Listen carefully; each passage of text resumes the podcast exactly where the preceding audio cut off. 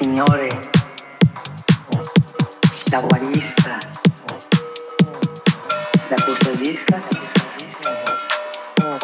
ho pregato per i suoi genitori e per la sua famiglia,